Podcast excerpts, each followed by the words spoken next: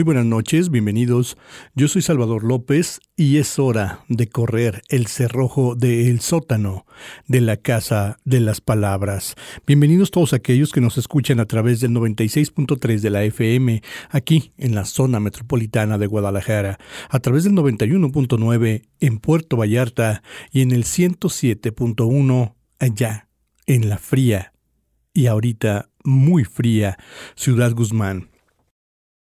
Te invitamos a disfrutar un programa muy especial, un programa lleno de relatos, un programa lleno de historias. Comunícate a través del 3315 96 57 76 33 15 96 57 76. Un saludo para el buen Rafa Guzmán en los controles y Chuck Saldaña en la producción de este programa. Hoy, como te comentaba, es un programa muy especial, prácticamente cortesía de Kainset Phoenix y los cuernos de la luna. Hoy estaremos en los cuernos de la luna, precisamente. Y Kainset, un saludo, un saludo amigo, eh, que no sabemos si esta composición fonética se derive de Caín, Set. ¿Te suena? Set, Caín, hijos de Adán y Eva, Seth, el supuesto tercer hijo de Adán y Eva. No lo sé. Lo dejamos a tu imaginación. Tú tienes, como siempre, la última palabra. Comunícate con nosotros. Estamos en esta transmisión especial. Lo repito, con estos relatos que el día de hoy son cortesía de los Cuernos de la Luna y en especial de Kainset Phoenix. Se abre la puerta de... El sótano. El sótano. De la casa de las palabras. Bienvenido. Si eres cardíaco, no pases la puerta. Pero si no te importa tomar el riesgo, aférrate a tu fe y escucha con atención.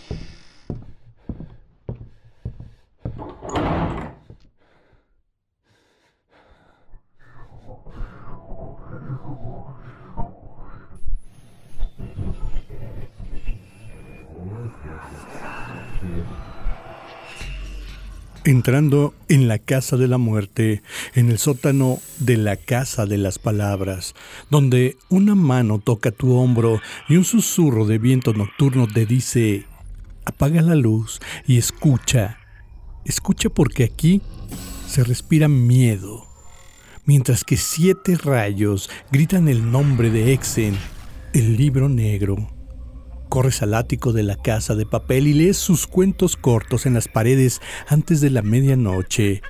En los cuernos de la luna y la lejanía, los hijos de la llorona vienen por ti. Pronto, tu lamento se escuchará por el mundo. Ay, mis hijos, ¿a dónde los llevaré? Con esto iniciamos esta transmisión especial del sótano de la Casa de las Palabras, agradecidos infinitamente con los cuernos de la luna. Y vamos a dar lectura a algunos relatos que tan amablemente nos han compartido.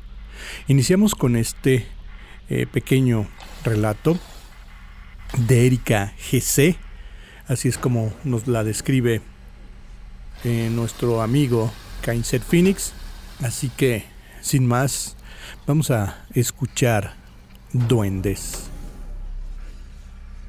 Cuando era pequeño mi abuela me habló sobre los duendes. No esas criaturas pequeñas y generalmente amistosas que vemos en los cuentos y películas, sino de los duendes reales. Ella dice que estas criaturas son las almas de los niños muertos que no fueron bautizados antes de nacer. Tienen ojos muy grandes, muy brillantes, que no parecen de este mundo, y sus pies están al revés. De esta manera pueden engañar a las personas cuando les hacen creer que caminan en cierta dirección y en realidad se están dirigiendo al lado contrario. Otra característica inconfundible de los duendes es que a simple vista tienen rostros angelicales y hermosos. Solo cuando miras muy de cerca revelan su verdadera naturaleza, transformando sus rasgos en los de un demonio. Cuando un niño muere sin haber recibido el bautismo, su alma se queda atrapada en un cuerpo distinto, diferente, me dijo mi abuela. Se convierten en duendes y se dedican a robar a otros niños para llevarlos a lo más profundo del bosque. Nadie sabe qué hacen con ellos, pero usan todo lo que esté a su alcance para lograr secuestrarlos. Juguetes, dulces, canciones. Por eso debes tener mucho cuidado, mi niño, y no alejarte demasiado cuando salgas de casa. Aquí es donde comienza la parte escalofriante de esta pequeña historia. Yo tenía seis años cuando ocurrió.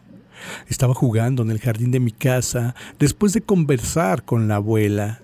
Ella preparaba el almuerzo y de vez en cuando me veía por la ventana. De pronto, alguien llamó mi atención, susurrando mi nombre. Alcé la mirada y lo vi. Estaba ahí, entre los arbustos.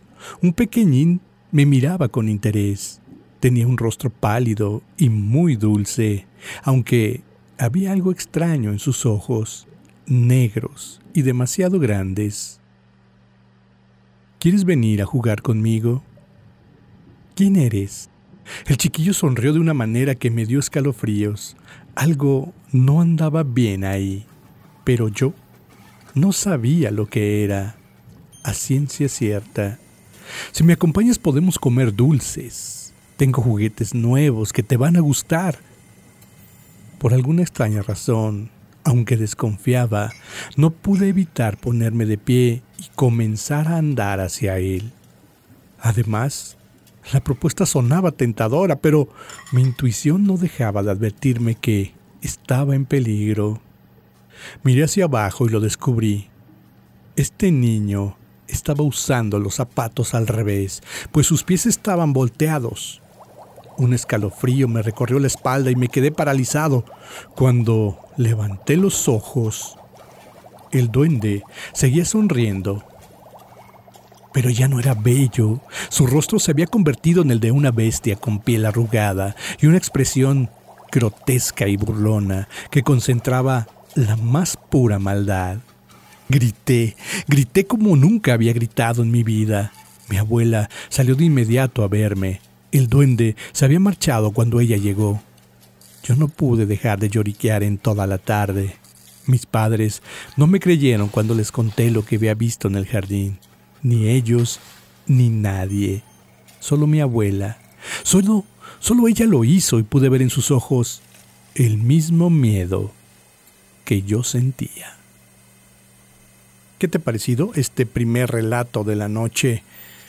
Duendes de Erika GC, según nos lo indica Caincer Phoenix. Estos seres que podemos llamar duendes, aluches o con otros nombres peculiares y conocidos.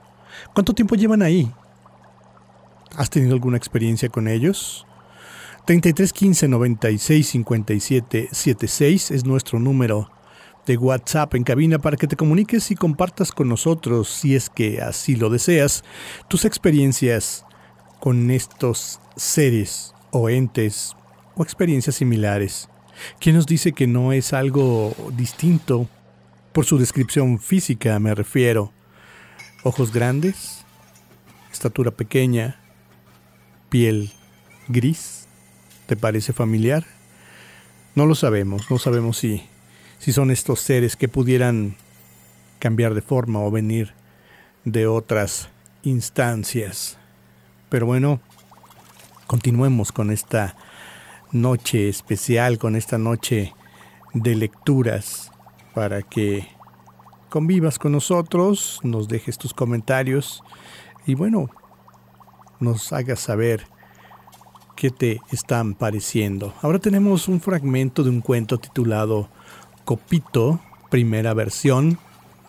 Eh, esta idea original es de Gabriel, Gabriel PB o PB Gabriel, con un argumento de Hugo Palacios. Y este libro es de El mundo cotidiano de los muertos. Esta cortesía obviamente es de nuestro amigo Cainset, Copito. Al terminar de anudarse las agujetas, Chucky levantó la mirada al cielo, se puso en pie, ajustó el suéter rojo y emprendió la marcha hacia el interior del bosque. Sonreía al mismo tiempo que frotaba sus manos por los nervios que le ocasionaba visitar al gran viejo. Ella sabía de la importancia de vestir bien, el color favorito de aquel mago de la nieve y de los árboles. Eligió el vestido y el abrigo del mismo tono. Los puños y la orla de la falda eran blancos. Daban la apariencia de unos encantadores algodones que se movían al compás de sus brincos y semejaban pequeñas nubes que se perdían entre la niebla del amanecer. Sin saber cómo, un gato se frotaba contra su regazo buscando la protección bajo su ropa. Ella atinó a acariciar a la criatura e irla descubriendo. El pelaje era suave y terso. Le pareció que tenía un café con leche ligero. En las patas delanteras lucía dos manchas negras que semejaban guantes para el mal tiempo. La cabeza también estaba cubierta por la combinación de dos tonos oscuros que no se distinguían si eran totalmente marrones o negros. Las orejas triangulares brillaban en su terciopelo de sombras como dos pequeños cuernos. La cara era un resplandor de insomnio, como si la luna intentara quedarse para siempre oculta entre las nubes era una pequeña máscara de misterio que advertía que ese no era su verdadero rostro. Al interior de un cuarto pequeño, meciéndose en una silla, un hombre robusto de barba gris, desaliñada, ropaje teñido de rojo, maltratado y percudido como bata de carnicero, fumaba una pipa tallada en alguna especie de material óseo. Copito, esta es una idea original de P.B. Gabriel que, se, que bueno, nos hace esta alusión a un cuento que si lo reflexionas puede ser un cuento navideño, no lo sé. Estos personajes que describe ah, son interesantes, bastante interesantes. Es una muy buena versión, sería importante e interesante saber dónde podemos disponer de el libro completo y obviamente la invitación para visitar el sótano de la Casa de las Palabras está abierta para ustedes, eh, para ti, amigo Cainset, en la medida de tus posibilidades. 33 15 96 57 76 es el número de WhatsApp. Si tú recién te conectas a el sótano de la Casa de las Palabras, tú que nos escuchas a través del 96.3 de la FM aquí en la zona metropolitana de Guadalajara, 91.9 en Puerto Vallarta y a través del 107.1 en la fría Ciudad Guzmán. Hoy es el turno de los cuernos de la luna y hablamos y relatamos algunos eh, cuentos e historias que tan amablemente nos han compartido. Hacemos un pequeño corte aquí en el sótano de la Casa de las Palabras, pero no te vayas, porque si lo haces, lo sabremos. Continuamos en el sótano de la Casa de las Palabras y hoy transmitimos desde los cuernos de la luna. Un saludo para Cainset Phoenix que tan amablemente nos ha compartido estas historias increíbles, algunos relatos, algunos segmentos del libro y la verdad son bastante, bastante interesantes. 33 15 96 57 76 es nuestro número de WhatsApp para que te comuniques.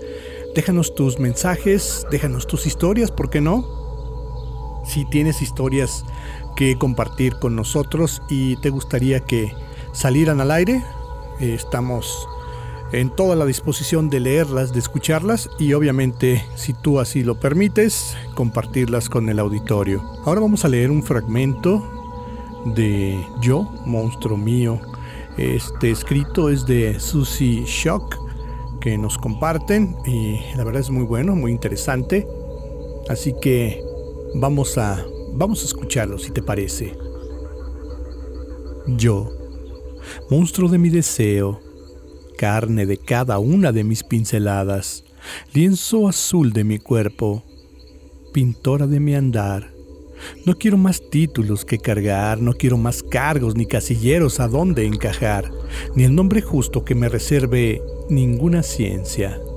Yo, mariposa ajena a la modernidad, a la posmodernidad, a la normalidad oblicua, visca, silvestre, artesanal, poeta de la barbarie, con el humus de mi cantar, con el arco iris de mi cantar, con mi aleteo, reivindico mi derecho a ser un monstruo y que otros sean lo normal, el Vaticano normal, el credo en Dios y la Virgísima normal, los pastores y los rebaños de lo normal, el honorable Congreso de las leyes de lo normal, el viejo, el viejo Larus de lo normal. Este es un fragmento de Yo Monstruo Mío de Susie Shock. Muchas gracias, Susi, por compartir con nosotros este interesantísimo segmento. Haznos llegar más escritos tuyos y con gusto y bajo tu permiso los compartiremos con nuestro auditorio. ¿Qué te ha parecido este programa? Te recuerdo eh, que tenemos este y otros episodios alojados en Spotify eh, bajo el nombre de la Casa de las Palabras. En Facebook también estamos como la Casa de las Palabras Oficial. Las redes de Jalisco Radio, es muy sencillo, es arroba Jalisco Radio, así los encuentras en Facebook y en Twitter. Y eh, si por alguna razón no dispones de un radio convencional, puedes escucharnos a través de la internet en www.jaliscoradio.com. Eh, recuerda entrar a esta dirección, a esta liga, y por ahí vas a encontrar un segmento, una pestaña que dice programas en vivo. Ese es el punto que debes de tomar, ese es el camino a seguir. Solamente seleccionas FM, programas en vivo, e inmediatamente estarás escuchando la programación de Jalisco Radio, la radio pública, la radio del Estado, la radio de todos. Y de esta forma estarás pendiente no solamente de este programa, sino de todos los demás, de todos los demás que salen al aire día tras día. Así que te invitamos a seguir escuchando Jalisco Radio. Eh, tenemos algunos mensajes, algunos comentarios. Eh, nos dicen que les está pareciendo muy agradable la velada con estos cuentos, con estas historias. Y la verdad es que no es para menos. Nuestros amigos de los cuernos de la luna se han dado a la tarea de compartir material muy valioso, muy bien hecho. Así que pues disfrutemos de de ellos. Todavía tenemos un par de relatos más aquí en la mesa del sótano de la Casa de las Palabras. Así que en un momento más escucharemos, les daremos lectura para que estés muy pendiente de esta transmisión. Por ahí en controles Chuck Saldaña ahora ha tomado el timón de esta, de esta nave para que tú puedas escucharnos como se debe ahí detrás del parlante.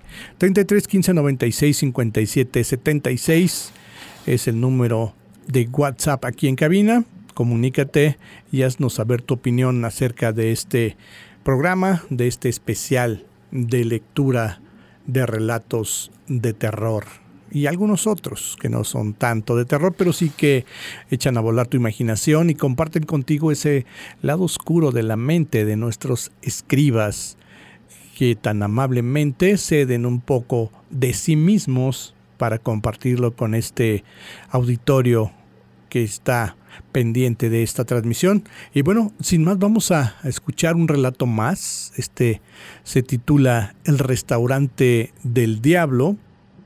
Ah, aquí sí parece que no tenemos no tenemos el autor para darle las gracias por este aporte, pero eh, seguramente los cuernos de la luna sabrán a quién pertenece este, este escrito para dar gracias por parte del equipo del sótano de la Casa de las Palabras.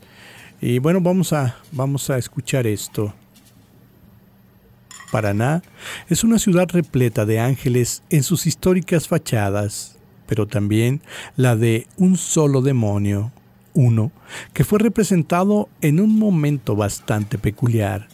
Esta estatua estremeció a toda la ciudad por más de 30 años, hasta que finalmente sus dueños decidieron hacerla desaparecer. Y como cuentan sendos testigos, desde entonces la mala suerte perduró por el resto de los años. En la década de los 30, transitar por la avenida Almafuerte no era una tarea sencilla. Las calles eran en su totalidad de tierra y muy pocas estaban empedradas. Además, algo que jugaba muy en contra era la distancia entre un lugar y otro, pues en esa época Paraná tenía su epicentro en la costa del río y su periferia solo se veían campos y alguno que otro asentamiento. Por tal razón, lo único que existía era la calle que conducía hasta la zona de corrales, donde algunas quintas se emplazaban desperdigadas por el monte. Hasta llegar a aquel extremo de la futura avenida se complicaba demasiado. Llegar hasta el extremo de la futura avenida se complicaba demasiado, no solo por el estado del camino, sino porque se rumoraba que en una de sus fincas habitaba el mismísimo diablo. Uno con atributos temibles, de risa perversa y una mirada penetrante que disparaba desde su pedestal de cemento. El diablo. Fue una estatua que permaneció en el jardín de un chalet hasta los años 70. La imagen desató la superstición con la que se tejieron cientos de historias. La versión más difundida es la que afirmaba que en el monumento se emplazó porque el dueño de la finca había pactado con el mismísimo demonio, donde le prometió su alma a cambio de obtener el premio mayor de la lotería. La leyenda afirma que el diablo, como siempre, cabe mencionar, cumplió su parte. Entonces el hombre no solo entregó su alma, sino que además puso manos a la obra y construyó una ofrenda para el oscuro, la estatua. En el año de 1965 se instaló un restaurante en aquel lugar. Este negocio atrajo mucha clientela gracias a la novedad de un nuevo menú, pollo asado a las brasas. El comedor se llamó El Galateo de Oro y fue un rotundo éxito, pues en ese momento cientos de personas lo visitaban por semana, aunque había muchos que se sentían poco cómodos al observar por su inquietante mirada es que la estatua no había abandonado su hogar en décadas. A pesar de ello, los comensales extrañamente siempre regresaban. El dueño del desaparecido comedor desmintió en su momento ser el protagonista del pacto, aunque en realidad pocos le creyeron. Sucedió que el comerciante al adquirir el negocio notó la presencia de la estatua, pero no pensó en quitarla, pues le parecía el adorno perfecto de un fauno, a pesar que para los demás sí se trataba de un tributo demoníaco. El imaginario popular había depositado en la estatua la figura del mal, y eso alcanzó para decir que Paraná fue una de las pocas ciudades que exhibió un monumento de tal magnitud, al punto de lograr que este Lucifer sea aún más temido que el ángel caído, ubicado en el Parque del Retiro, en la ciudad de Madrid. La estatua se estremeció con su presencia. Era blanca, del tamaño de una persona adulta, con cuernos, cola en punta y barba puntiaguda. La figura descansaba sobre su pierna izquierda, arrodillada y la otra más elevada, lo que le servía para apoyar el brazo de ese mismo lado. Algunos recuerdan que sobre la mano derecha se acariciaba el mentón.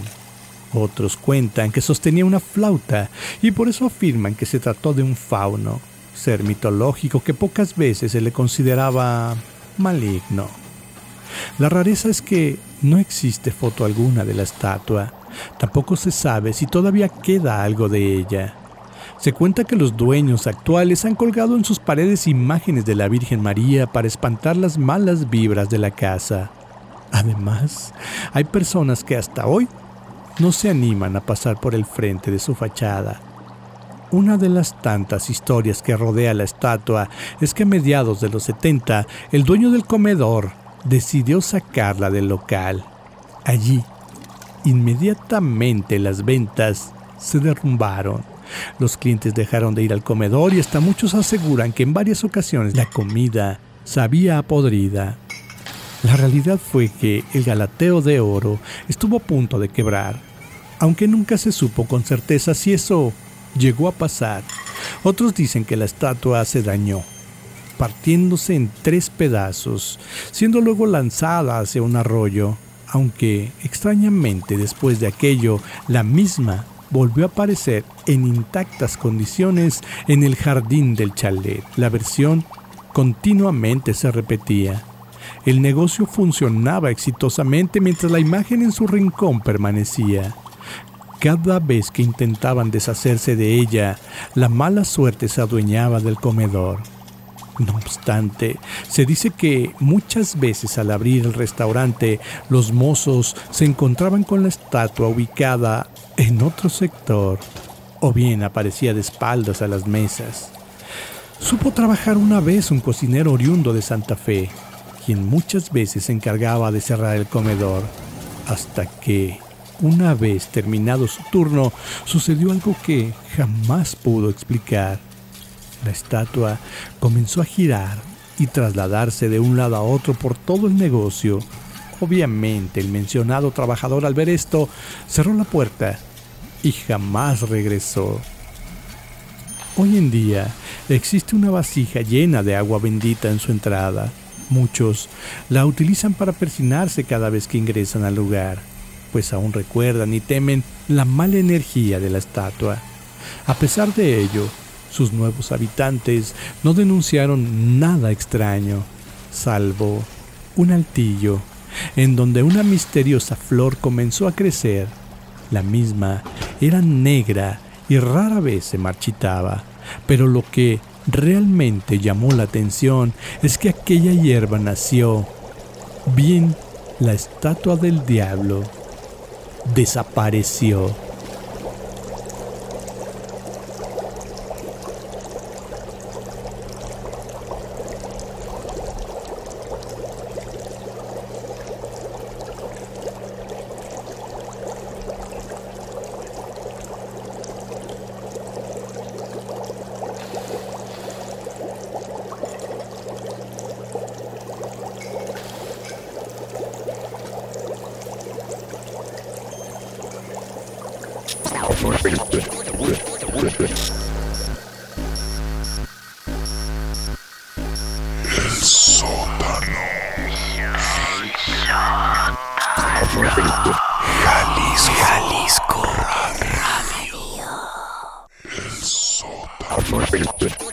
En el sótano de la Casa de las Palabras.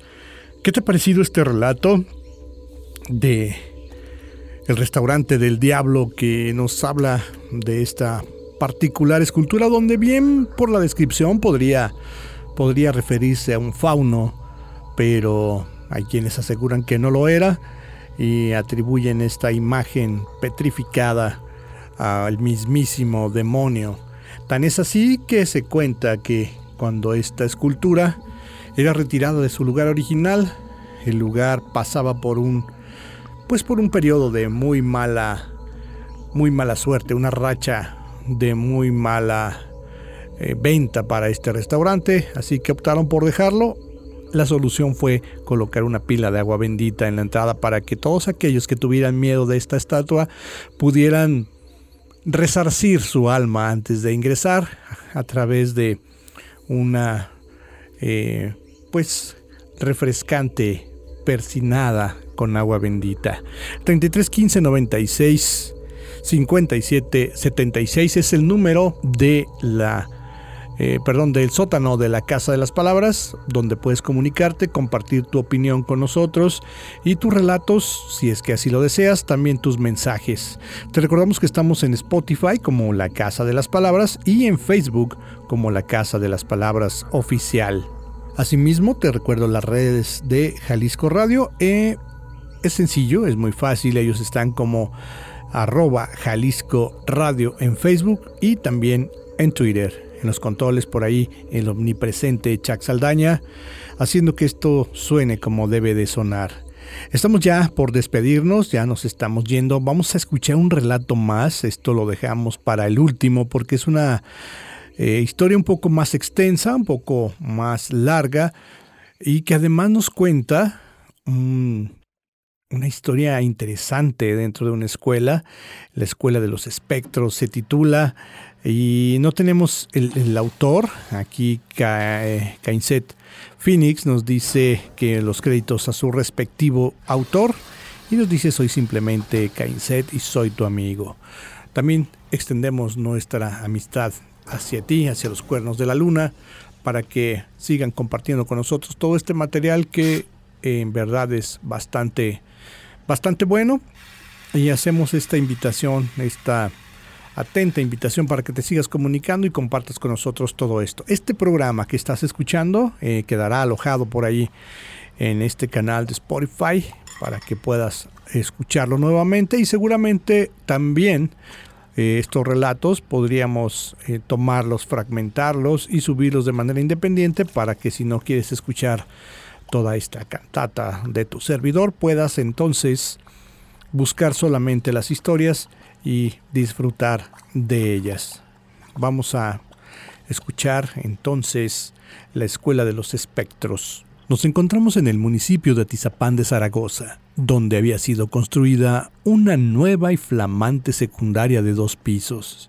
Aquel día tan especial era por demás soleado y la alegría emanaba de todos los asistentes a dicho evento. Durante aquel tiempo, aquella región apenas comenzaba con la urbanización. Sus calles de terracería fueron sustituidas por el pavimento. Las unidades habitacionales empezaron a proliferar como hongos.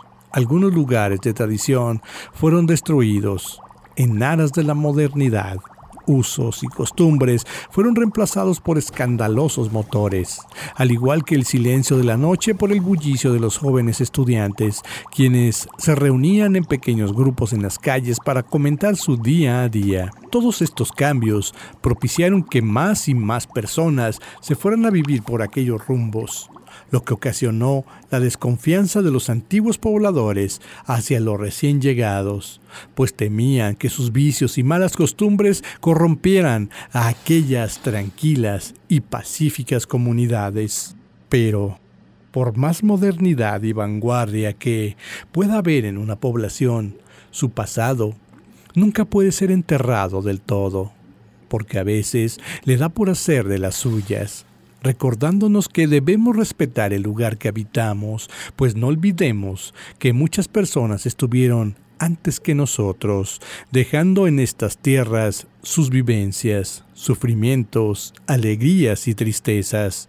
La gran cantidad de estas emociones que quedan flotando en el aire donde desde tiempos remotos hay asentamientos humanos, resultan evidentes para aquellos que tienen la sensibilidad para observarlas es decir, el poder establecer contacto con seres del más allá.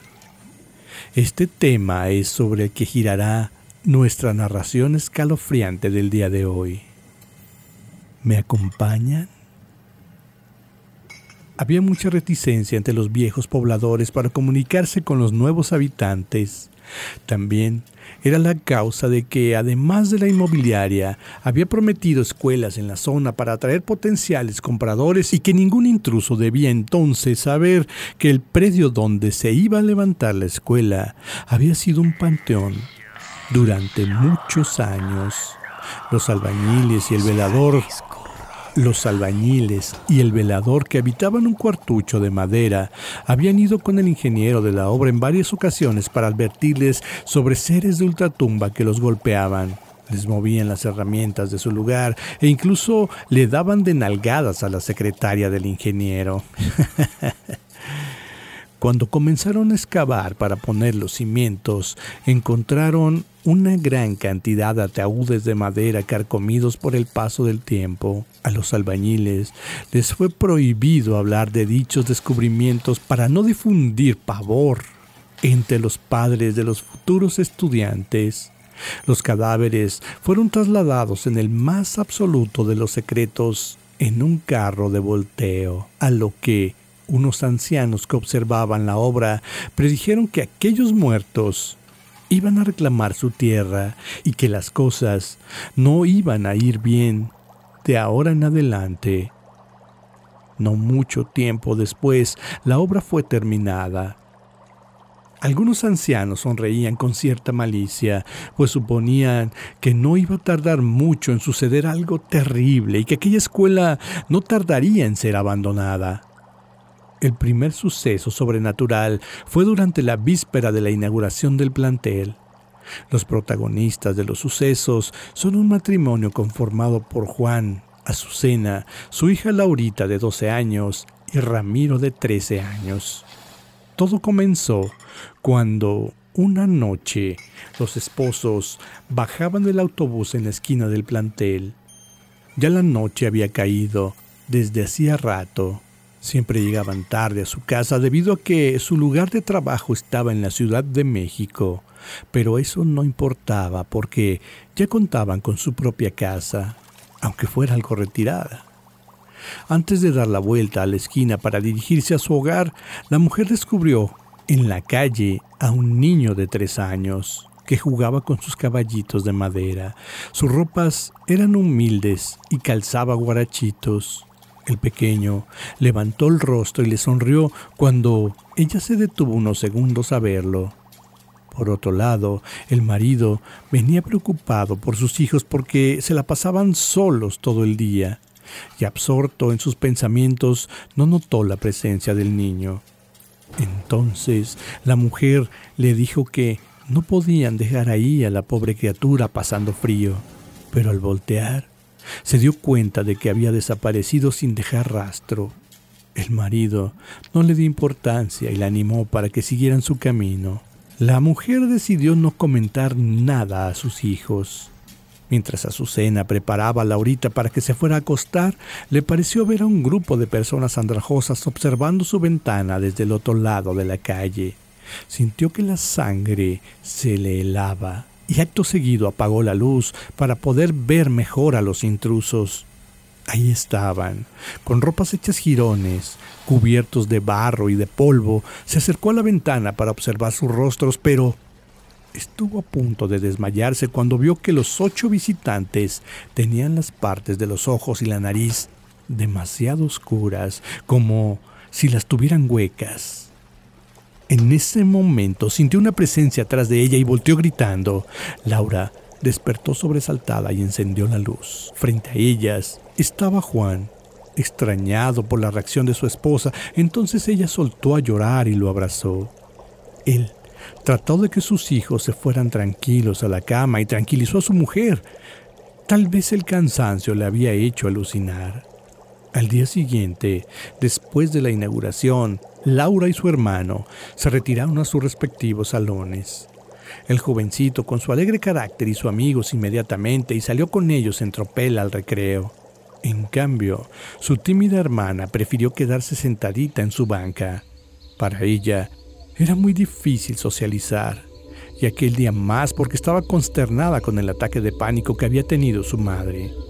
No tardaron en acercarse a la muchacha otras dos compañeras de su grupo, Angélica y Margarita.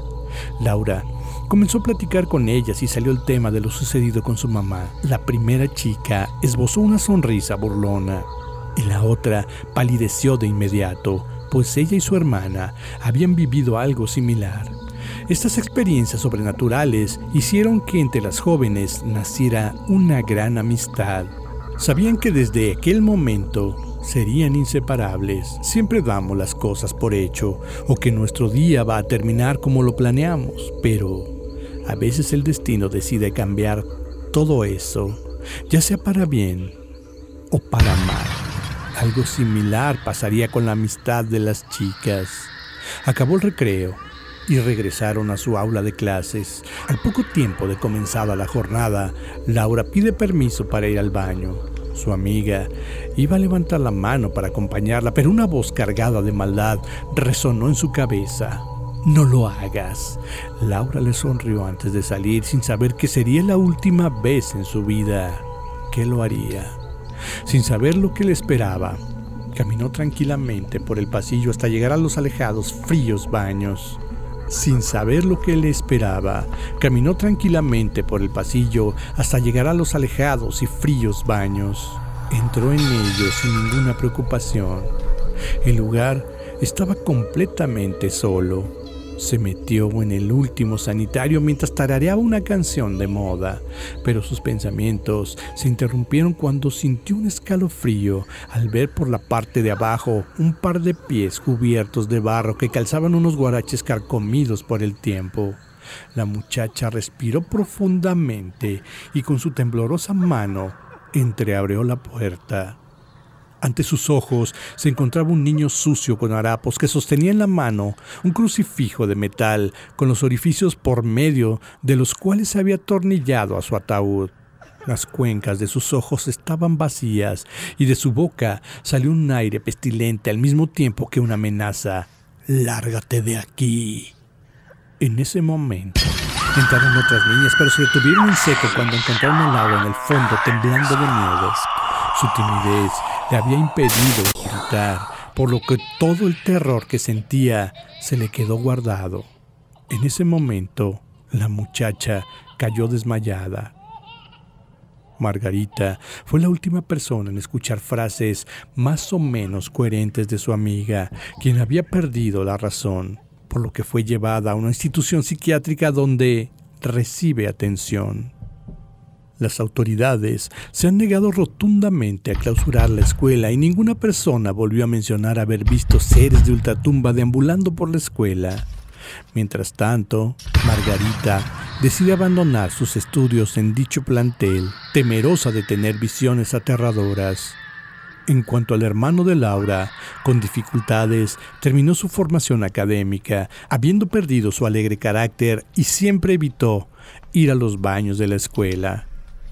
El último hecho del que se tiene registro es cuando un niño perdió un juguete en un hueco que se había formado por las lluvias bajo la acera de los salones del primer grado. Pero al meter la mano en aquel hueco fue mordido con mucha fuerza, a tal grado que estuvo a punto de perder un dedo de la mano derecha. Al principio se pensó que había sido una rata, pero cuando el doctor analizó con detenimiento las marcas de la mordida, confirmó que se trataba de una dentadura humana. Y como en el caso de Laurita, se decidió guardar silencio ante la sociedad de padres de familia.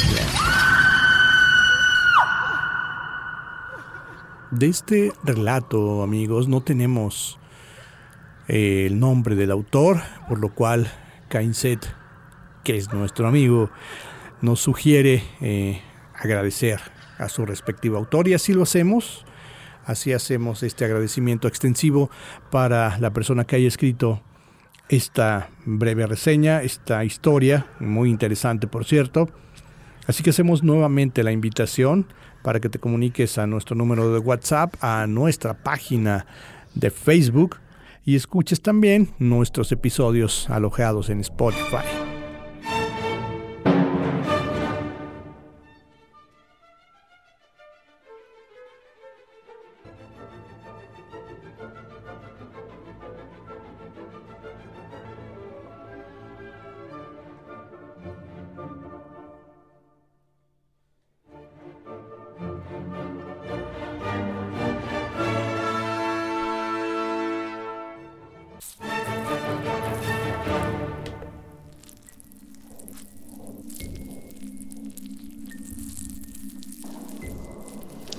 Hola, soy Jesús Alberto González Ayala. Eh, y pues tengo 30 años de guardia de seguridad y por este medio quisiera compartir algunas de mis experiencias. Yo cuando trabajaba en, en una tienda de autoservicio ubicada en Avenida México, recuerdo que, que, estaba en, que estaba en la bodega y, y extrañamente ya estaba cerrada el área de, de recibo cuando observé a una anciana que estaba barriendo. Y entonces este yo le dije, oiga señora, ya es tarde, ya vayas a dormir, ya vayas a descansar. Y me dijo la señora, no joven, me dijo, me gusta dejar este acabar lo que tengo pendiente. Entonces cuando reporté en seguridad que todavía había una persona del lado de recibo barriendo, me dijo el guardia de seguridad me dijo, ¿también la viste? Le dije, pues sí, como todos. Me dice, no, me dijo, esa señora me dijo, ya no existe, ya no pertenece a este mundo. Me dijo, ella le cayó un costal de azúcar y falleció hace tres años. Y pues yo ya no volví a entrar este, a la bodega. Posteriormente a los cuatro días de eso, estaba yo bajando una caja de Kleenex. Estamos hablando de una altura como de, de 6 metros, de 6, 8 metros. Y estaba abajo el compañero esperando. Entonces este se inclinó la escalera. Se inclinó la escalera y y la inclinación que tenía pues ya era para caer, o sea, ya no había posibilidad de que yo me salvara. Y entonces este grité, Madre mía de Guadalupe, ampárame, gran señora. Y entonces la escalera se regresó, misteriosamente se regresó y volvió a su posición normal y nomás se quedó bailando. Y el compañero ya se había hecho a un lado porque él ya me daba por muerto, ya me daba por, por, por, porque, por estrellado. Eso fue eh, mis experiencias de civil. Ya cuando entré a trabajar este, a seguridad, ahí las experiencias que empecé a vivir pues fueron todavía más escalofriantes. Recuerdo que, que, este, que yo estaba dando un rondín, un rondín en una fábrica. Y pues yo creí que me querían jugar una broma para ver si me encontraba alerta. Eran para esto como las 2 o 3 de la mañana. Y entonces este vi a una persona que salió, andaba por el área de, desperdicios en la esta, atrás de la, de la fábrica, en los patios del área de desperdicios y de carga y descarga de material. Era una empresa electrónica. Y entonces vi salir del área del cuarto de máquinas a un sujeto de 1,90 de estatura, tez blanca, lo recuerdo perfectamente bien, ojos verdes, y se me quedó viendo, y yo también, y empecé a reportar que estaba viendo a la persona que había salido, que había salido del cuarto de máquinas, que no sabía qué estaba haciendo, con el radio, y entonces lo vi caminar hacia hacia, el, hacia una caja, hacia una caja seca de tráiler y ya lo perdí de vista. Y entonces como no soltaba el audio del radio, mi supervisor encargado se dejó ir a ver qué estaba pasando, porque ellos me hablaban y pues yo no contestaba. Y entonces este pues ya llegó y yo le dije, oye, le dije, pero yo lo vi, le dije, me, quise, me quería enfocar una broma, ¿verdad? No, me dijo, no, me dijo, es que aquí también era un cementerio, me dijo. Y este, y todos hemos visto cosas. No, pues yo durante tres días no pude dormir.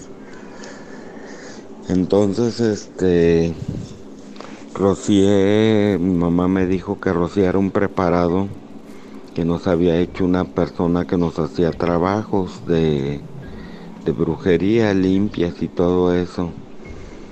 Increíblemente un frasquito de, de 20, de 30 mililitros.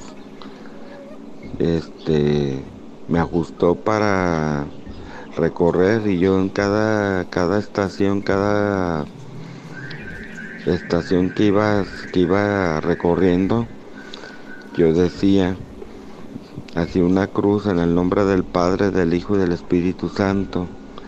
Y decía, vete de aquí, tú ya no perteneces aquí. En el nombre del Padre, del Hijo y del Espíritu Santo, vete de aquí.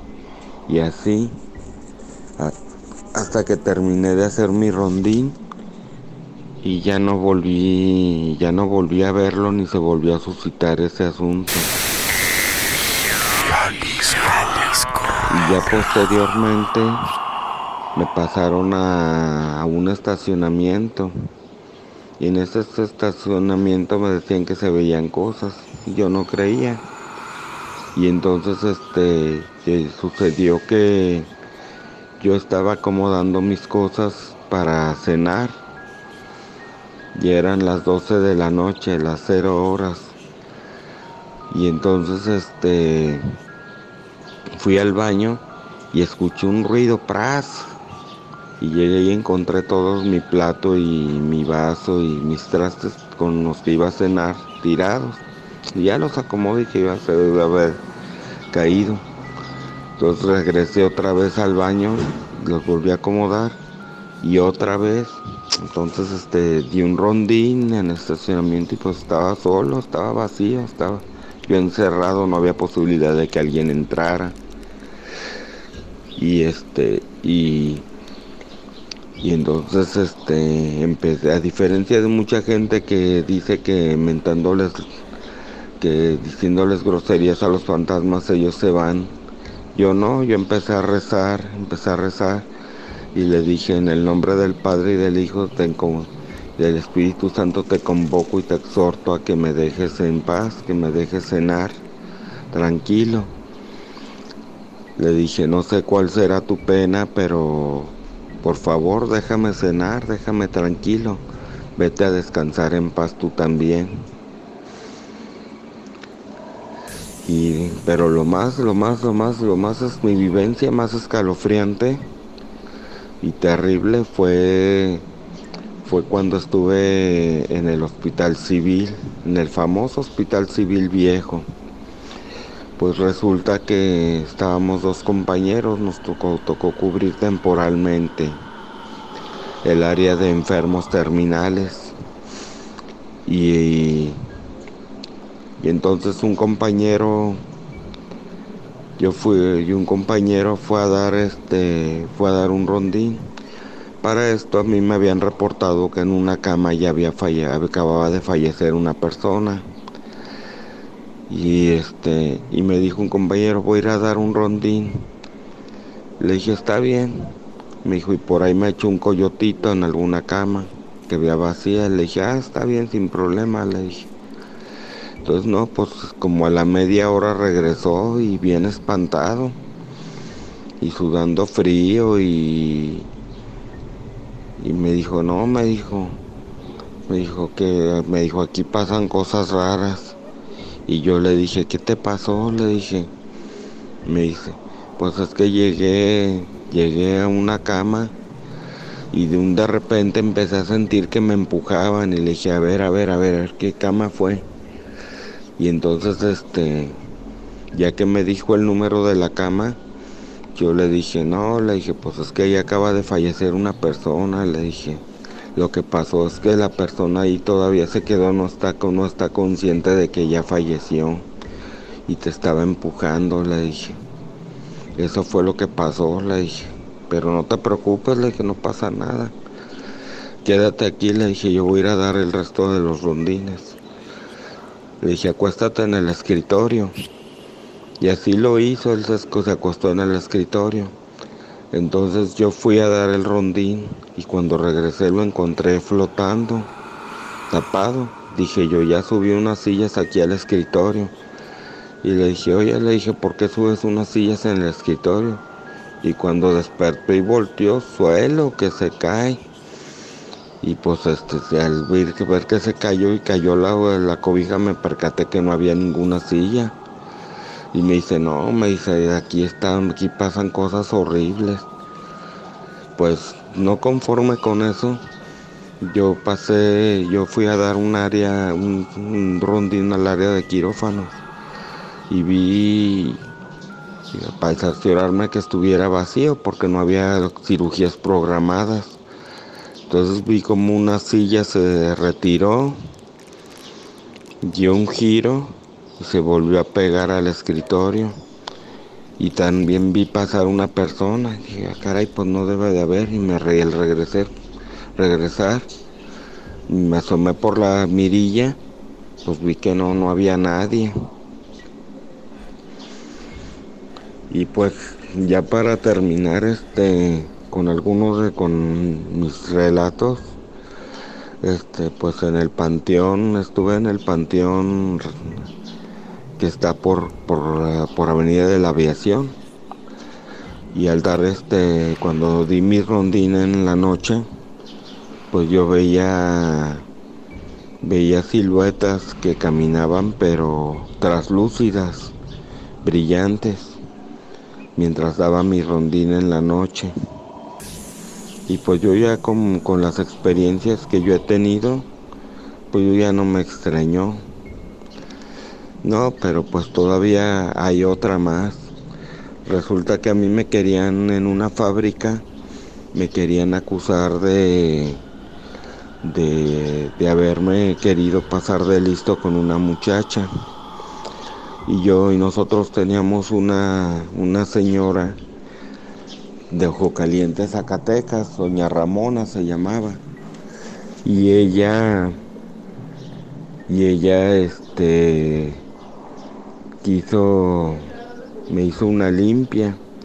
Para esto hizo una preparación de agua bendita con amoníaco, loción de los siete machos de las siete potencias y, y lavanda añeja.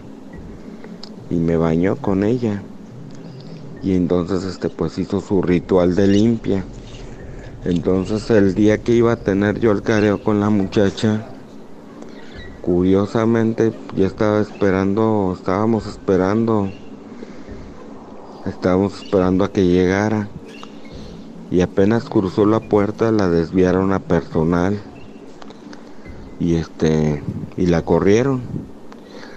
Y me dijo mi primo que era el jefe de, almacén de, de la bodega me dijo qué suerte tienes y yo le dije a mi primo no no es suerte le dije justicia divina primo le dije justicia divina le dije. Y pues eso es todo lo que parte de lo que les, les comparto y que espero les agrade.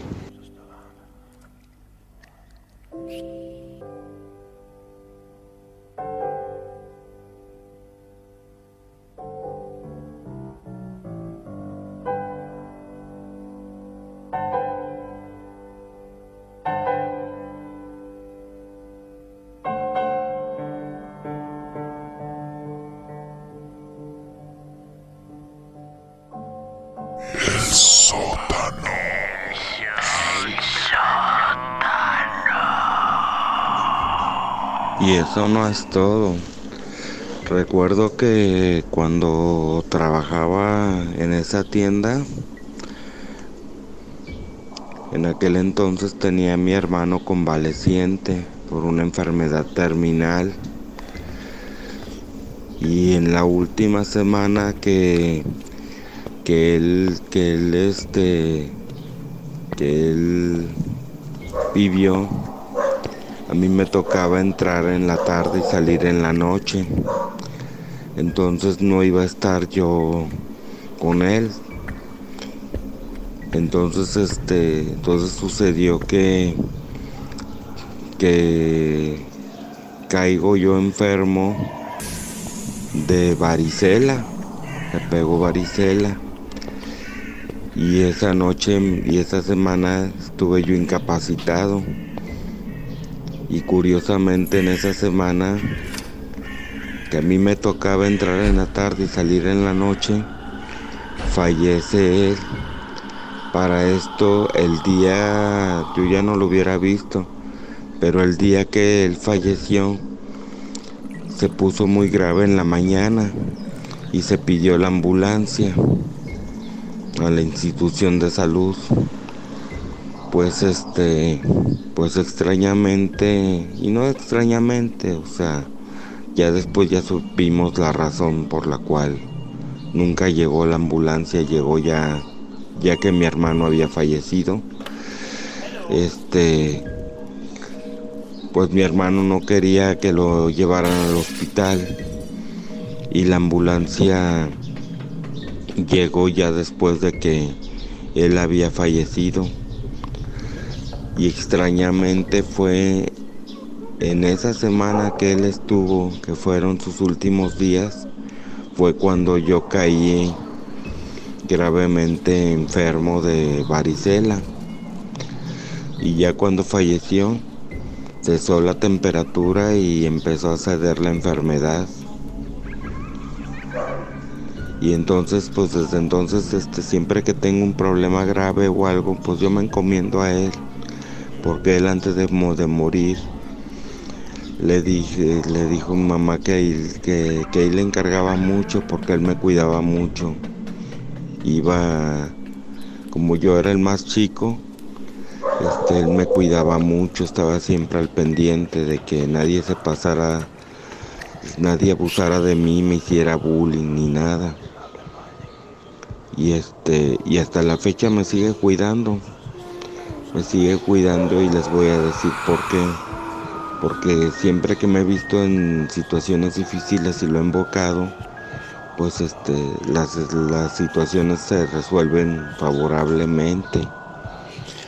Este, otro suceso que yo quería mencionar fue que, que, que extrañamente este, empecé, empecé a topar con imágenes del Señor de la Misericordia y del Sagrado Corazón de Jesús. Y este y misteriosamente en situaciones difíciles siempre siempre siempre me topo con una imagen de de ellos. Siempre me topo con una imagen de ellos. Recuerdo que yo iba que yo iba estaba atravesando por una situación muy difícil en mi trabajo corría el riesgo de perder mi trabajo y entonces este cuando iba hacia mi trabajo, se para el camión y volteo y ahí estaba una imagen de, del Sagrado Corazón de Jesús. Pues no, no le di importancia. En un poste, en un poste de luz. Y llego yo a mi trabajo y resulta que todo se había resuelto a mi favor.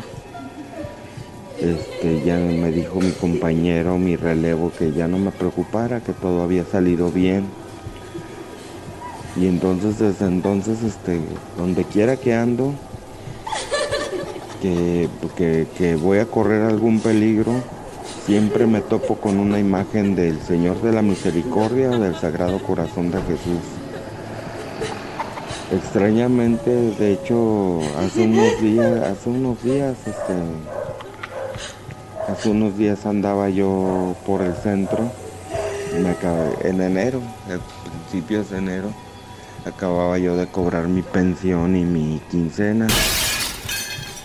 Y este llegué a comprar un comprar unas cosas para mis artesanías de mis maquetas. y volteé y en el vidrio estaba una imagen del, del Señor de la Misericordia con sus rayos saliendo. Entonces no le di importancia y salí rumbo al Parque Morelos. Entonces al llegar al Parque Morelos encontré que había un letrero de un indigente ladrón que decía soy de peligro. Y entonces yo le saqué la vuelta, le, le, volteé. Y al señor y un señor que venía atrás de mí, el indigente trató de arrebatarle la cartera. Entonces, este, yo agarré y aceleré el paso a meterme a la estación del macrobús, el macrobús de la calzada. Y vi que, que el señor se defendió exitosamente y por allá lo aventó y le, le puso una golpiza. Y pues me di cuenta que, que otra vez este, me había ayudado el Señor de la Misericordia. Y desde entonces este, me he vuelto muy devoto de, de Él y, me doy cuenta que, que hay algo más después de la muerte, que no hay por qué temer, o sea, tememos a lo desconocido para concluir, pero, pero Dios nunca nos deja de su mano y, y algún día vamos a estar con aquellos que se nos adelantaron y, y ellos nos siguen cuidando y siguen velando por nosotros. Eso sería todo, este, me dio mucho gusto participar con ustedes y este seguiré seguiré escuchándolo.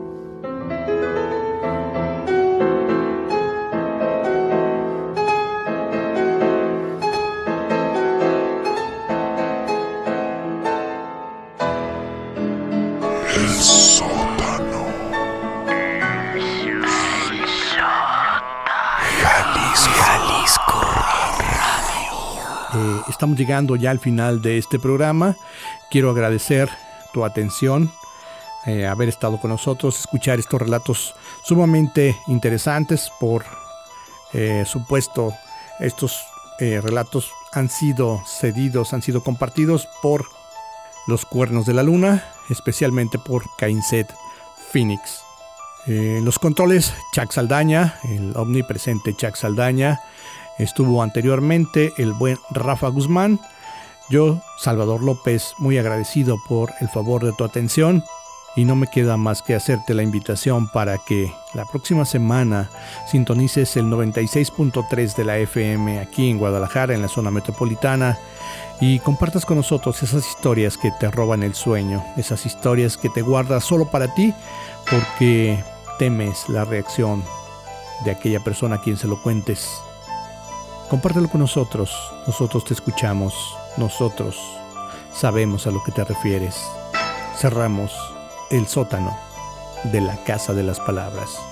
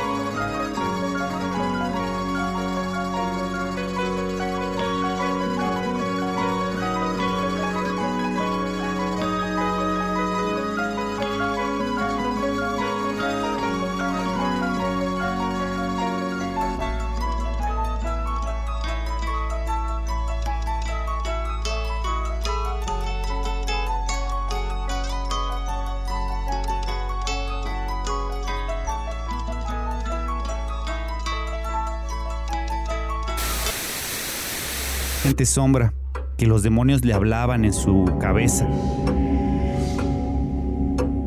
Que podía ver la misma ciudad destruida por una especie de ventana a la que él le llamaba el hueco. Hablaba de seres deformes casi indescriptibles, que convivían y tenían una civilización parecida a la nuestra. En otras ocasiones hablaba de sombras que aparecían colándose por las rendijas de las puertas, por las ventanas, y a veces escondiéndose en su misma sombra. Las voces que se escuchaban en su cabeza le repetían una y otra vez que hay muchas tierras, que hay muchos cielos y muchos infiernos. Escuchaba murmullos que no tenían nada que ver con lo que él pensaba. El psicólogo decidió que tenía que hablar con el voluntario y pidió los datos al científico. Cuando localizó la casa, pues no se veía diferente a otras. Lo único es que el voluntario parecía siempre errático, parecía que siempre estuviera drogado. Se reía mucho y volteaba a diferentes lados, muy paranoico. Lo invitó a pasar a su casa y conversaron. El voluntario atinó en decirle que debería experimentar el viaje. Y pues bueno, con una sonrisa y un apretón de manos se despidieron. El psicólogo se quedó pues con la idea que lo único que tenía era un desorden creado por las mismas drogas tan fuertes que se le habían aplicado. Pero el científico lo vio y le dijo, ¿quieres experimentarlo? Tengo una voluntaria que va a probar el cóctel hoy mismo y así podrás ver los efectos del mismo. Se llegó la hora. Y bueno, empezaron a hacer la preparación, prepararon el cóctel. Mientras se veía cómo preparaban las cosas, eh, él veía cómo sacaban de tubos de ensayo y de, frascos diferentes líquidos. No tanto de colores, pero sí los estaban mezclando. Algunos este, se veían muy espesos, otros se veían muy normales. Eh, parecían simple y sencillamente drogas, las cuales le iban a inyectar a una persona para ver qué veía y qué alucinaría. Ya el experimento del MK Ultra había quedado atrás. Esto ya era diferente. Querían comprobar lo que había visto el antiguo, pues, ¿cómo se puede decir? La antigua rata de laboratorio. El otro voluntario, podría decirse. Le conectaron electrodos en la cabeza y pues la acostaron en un tipo sillón como el que usan los dentistas. Entonces, después de que le inyectaron el cóctel, Cinco minutos después ella empezó a quedarse dormida. Después se empezó a estremecer. empezó a estremecer, empezó a estremecer, empezó a estremecer, empezó a estremecer. Cuando se empezó a estremecer, el foco que estaba dentro del cuarto estalló. Ella desesperada comenzó a gritar, hay alguien conmigo, ya vienen, ya vienen. Hay alguien aquí, hay alguien aquí.